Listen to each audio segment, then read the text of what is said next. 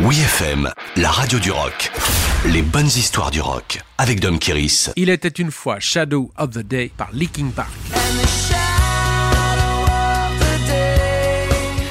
Une partie de la jeunesse des années 2000 s'est convertie au nu metal grâce à Leaking Park. Le style est apparu en Californie en fusionnant le rock heavy et les nouvelles tendances urbaines liées au rap et à l'électro. Le genre voit son apogée avec la sortie du premier album Hybrid Theory, envolé à des millions d'exemplaires. Arrivé au troisième album en 2007, Leaking Park se remet en question en se rapprochant des figures du rock plus classique et en confiant Minute to Midnight à Rick Rubin, le producteur de ACDC et Red Hot Chili Peppers.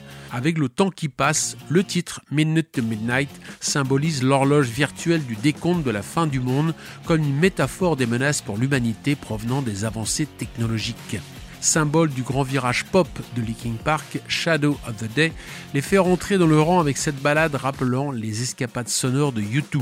Cependant, le calme de la chanson sous-entend une sorte de chaos intérieur, souligné par une mise en scène de guerre civile dans le clip réalisé par Johan, le DJ du groupe.